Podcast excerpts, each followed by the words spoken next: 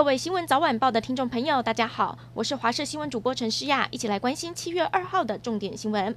眼看七月十二号三级警戒期满，大家都很期待解封之日到来。不过，台北市爆发了市场群聚感染，这也让解封之路似乎又遇到了阻碍。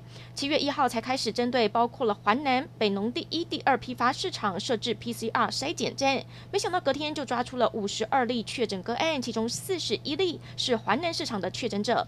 不过，四十一例当中只有十二例是市场摊商，另外二十九人则是包装工人等其他的流动人员。指挥中心也说，四十一人中有十六人 CT 值在十五到二十之间，病毒量高，有传染力。为了防止群聚扩大，指挥中心和台北市政府成立了联合前进指挥所，由王必胜担任指挥官。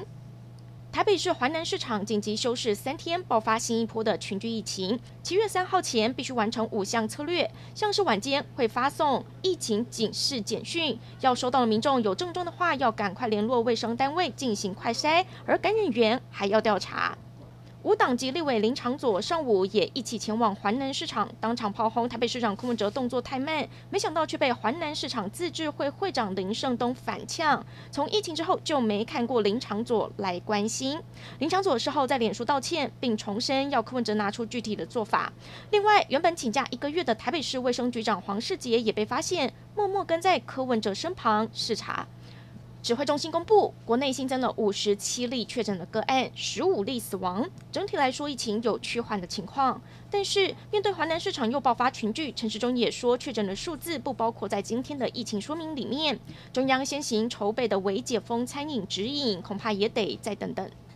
第七类疫苗接种对象今天陆续开打了，对象是维持国家安全正常运作的必要人员，像是双北市计程车司机、外送员和全国邮差。不过，捷运人员和市区公车驾驶没有被列在第七类施打名单。指挥中心表示，下一波疫苗进来后会纳入优先考量对象。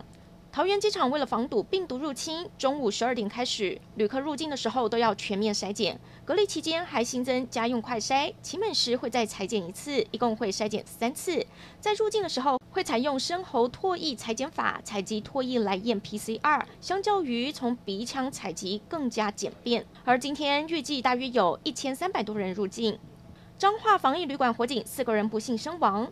消防员陈志凡的家人发表声明，强调不追究责任，但是希望可以看见真相。